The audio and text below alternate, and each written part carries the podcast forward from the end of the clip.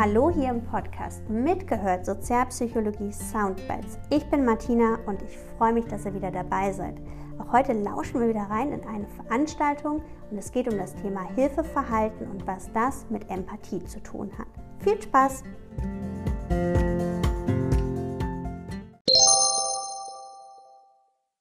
Natürlich gibt es weitere Punkte, die darauf einwirken, ob es eher zu einem Hilfeverhalten, einem prosozialen Verhalten kommt oder nicht. Empathie wurde eben schon von der Lea in den Chat geschrieben und genau das ist ja auch ein Punkt. Wir gehen davon aus, dass Menschen, die empathischer sind, auch eher zu prosozialem Verhalten neigen. Jetzt stellt sich aber erstmal die Frage, was ist denn überhaupt Empathie? Dieses Nachempfinden, dieses Nachfühlen können einer Situation, nicht wahr? In andere hineinversetzen, ja. Im Indianischen gibt es dazu so ein ganz schönes Sprichwort und ich finde das bildlich einfach wunderschön. Die Indianer sagen, Empathie bedeutet, in den Mokassins des anderen laufen zu können. Jeder geht unterschiedlich, einer geht vielleicht ein bisschen mehr nach innen, der andere geht so ein bisschen mehr nach außen und vielleicht haben sie schon mal mit einem Kumpel oder einer Freundin Schuhe getauscht und das ist gar nicht so einfach in den Schuhen eines anderen zu laufen. Das nachempfinden zu können, wie es aber ist, das ist Empathie. Und Empathie heißt eben nicht, dass wir jede Situation schon so auch erlebt haben müssen, sondern es heißt, wir können es uns auch vorstellen. Wir können emotional, können wir uns in diese Situation hineinversetzen. Wir können das verstehen, warum manche Leute in bestimmten Situationen auf eine bestimmte Art und Weise reagieren. Die Empathie-Altruismus-Hypothese sagt, dass empathische Menschen eher dazu neigen, auch prosoziales Verhalten einzunehmen. Also jemand, der sehr empathisch ist, der ist auch eher hilfsbereiter, prosozialer an der Stelle. Macht Sinn, aber auch das wäre ein bisschen gemein, wenn das jetzt nur so ist. Das stimmt nämlich in der Form auch schon wieder nicht. Wir müssen es ein bisschen auch wieder ergänzen. Neben der Disposition, also es gibt Menschen, die sind ja empathischer als andere. Jetzt würde das ja bedeuten, nur diejenigen, die empathisch auf, als Grunddisposition sind, die sind dann auch prosozial, das stimmt aber nicht, sondern auch hier kommt die Situation wieder mit rein. Auch jemand, der von seiner Persönlichkeit eigentlich wenig empathisch ist, kann in einer bestimmten Situation auf einmal sehr empathisch reagieren. Also ich denke so an das Beispiel so ein Eisklotz, ne? so, so, so eine Person, die halt wie so, ein, wie so ein Stein ist und sie denken sich, emotional ist bei der Person echt mal gar nichts angesagt. Jetzt kann das aber sein, dass eine Geschichte kommt, eine Erfahrung, eine Situation, die geschildert wird und auf einmal reagiert genau diese Person wahnsinnig empathisch und hilfsbereit. Also auch hier das zu verallgemeinern ist wieder ein bisschen banal. Auch hier müssen wir mal wieder die Macht der Situation berücksichtigen, die auch hier wieder häufig auch ein entscheidender Faktor ist. Gehen wir da noch ein bisschen weiter. Bateson und seine Kollegen haben das sogenannte Elaine-Beispiel gemacht. Und das muss ich jetzt bei exemplarisch mit Svenja und Sebastian machen. Ich könnte es auch mit Lea machen, weil ich bei ihnen weiß, wie sie aussehen. Also es geht nach wie vor um Empathie und Hilfeverhalten. Wichtig, im Zusammenhang mit prosozialem Verhalten meint Empathie nicht nur ähm, sich hineinversetzen können, nachempfinden können, sondern im Hilfeverhalten, Thematik prosoziales Verhalten, meint Empathie auch Ähnlichkeit. Das ist ganz wichtig, dass Sie sich das irgendwo notieren. Und meint, wenn wir einer Person ähnlich sind, dann werden wir dieser Person eher helfen. Wir werden bei dieser Person eher prosozial sein. Das berühmte Elaine-Beispiel. Stellen Sie sich vor, Sie lernen eine Person kennen. Diese Person ist männlich. Wir machen das mit Sebastian. Der Sebastian lernt eine Person kennen. Sie gucken der Person zu, wie sie das Experiment macht. Und diese Person, mit der sie, die sie gleich beobachten, die ist männlich. Die hat blonde Haare. Stecker ist ein bisschen länger und hat einen Scheitel. Die Person ist Bartträger. Die Person trägt eine Brille mit einem, ich würde fast sagen, güldenen Rahmen. Die Person trägt einen schwarzen Rollkragenpullover. Die Person, jetzt rate ich, ist 1,82 groß. Genau. Das ist Empathie, mein Freund. Gut. Und jetzt lernen Sie diese Person kennen und das ist Ihre Elaine. Und Sie kommen jetzt mit Ihrer Elaine, mit dieser Person, in einen Raum. Und Sie bekommen mit, dass diese Person entweder noch zwei Stromschläge bekommt oder dass diese Person noch zehn weitere Stromschläge bekommen soll. Auch die Svenja bekommt eine Elaine. Svenjas Elaine hat blonde, kurze Rasterzöpfe, hat ein Tattoo auf der Stirn, ein Piercing durch die Lippe, ist 1,83 Meter groß und wiegt 117 Kilo. Und auch Svenja kommt mit ihrer Elaine in den Raum.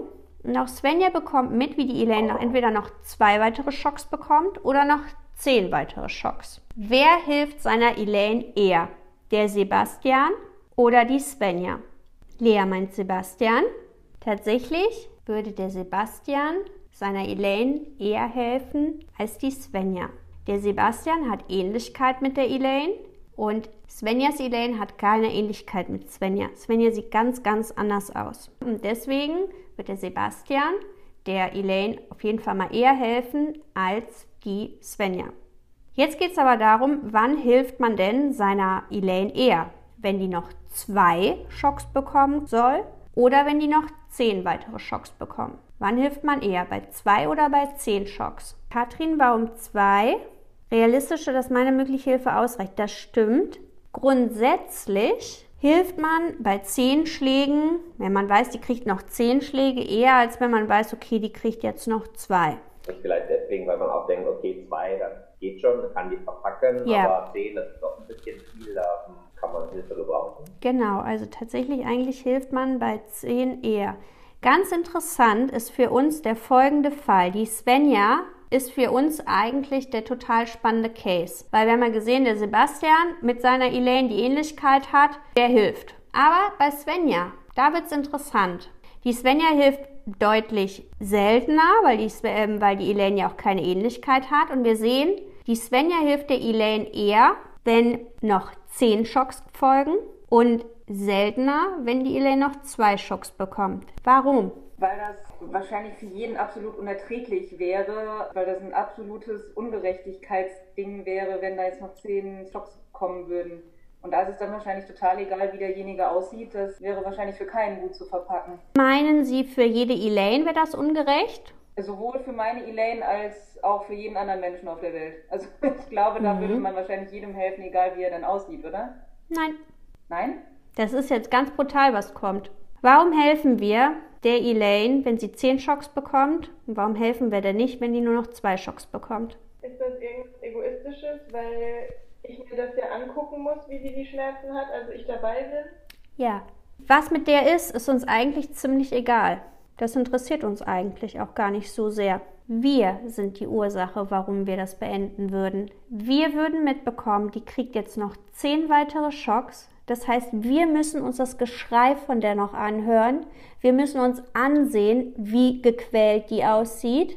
Das wollen wir nicht. Und weil wir das nicht wollen, weil wir dieses Elend, dieses Leid nicht sehen mögen, werden wir ihr dann helfen. Es geht weniger um Elaine, sondern es geht viel mehr um uns. Der Mensch ist egoistisch motiviert. Geht dann ja auch wieder, warum Altruismus eigentlich nicht möglich ist. Ja, ist auch ein Erklärungsfaktor, ne? weil wir uns schon auch immer mit reinnehmen. Und jetzt kann man sagen, boah, das ist aber echt ein hartes Experiment, so das ist vielleicht nur bei dem Experiment so. Nee, mir fällt an der Stelle ein, Freunde, die Kinder haben, die berichten auch manchmal oder wenn ich mit denen telefoniere und das Kind schreit die ganze Zeit im Hintergrund, will bespaßt werden, dann kriege ich auch schon mal mit, dass meine Freundinnen dann auf einmal was Süßes geben, damit die endlich Ruhe geben. Und dann auch sagen, eigentlich will ich nicht, dass der was süß Es geht mir so auf die Nerven, dieses Geschrei. Jetzt habe ich endlich meine Ruhe. Ich habe meine Ruhe, ne? Sagen die. Nicht das Kind ist dann happy, sondern ich habe dann meine Ruhe. Das ist ja gar nicht böse gemeint, aber es zeigt dieses egoistische Motiv an der Stelle. Der Mensch ist egoistisch motiviert. Wenn wir uns das wirklich mal durch den Kopf gehen lassen, warum wir in vielen Situationen eben auch helfen oder was tun, Klar sagen wir, weil wir wollen, dass es dem besser geht, aber wenn wir ganz ehrlich sind, vielleicht ist doch ein grundegoistisches Motiv darin enthalten, weil es uns dann auch besser geht, weil wir uns sagen, ja, wir haben ja unseren Part getan. Das, ne? das heißt, wir schlagen das gerne ab und sagen, hat mit mir nichts zu tun, aber wenn wir ganz ehrlich sind, wenn wir wirklich in uns hineinhören, dann wird der ein oder andere merken, ja, auch ich kann mich davon nicht immer komplett freisprechen. Auch manchmal, weil man dadurch ja auch das Selbstwert wieder erhöhen kann. Das ist ja nicht böse gemeint. Wir denken häufig in unserer Gesellschaft, Egoismus ist so negativ konnotiert. Egoismus ist vom Grundsatz erstmal gar nicht negativ. Das heißt ja einfach nur, ich habe einen Ich-Bezug. Das ist ja auch wieder überlebenswichtig. Das ist ja auch wichtig für die Selbstwertbestimmung.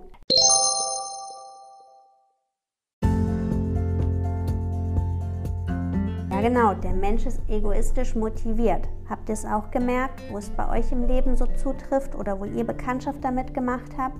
Wenn ihr Fragen oder Anmerkungen habt, dann kontaktiert mich gerne. Und noch viel wichtiger, wenn euch der Podcast gefällt, bitte empfehlt ihn doch weiter oder gebt entsprechende Kommentare und Sternchen ab. Bis zum nächsten Mal. Tschüss.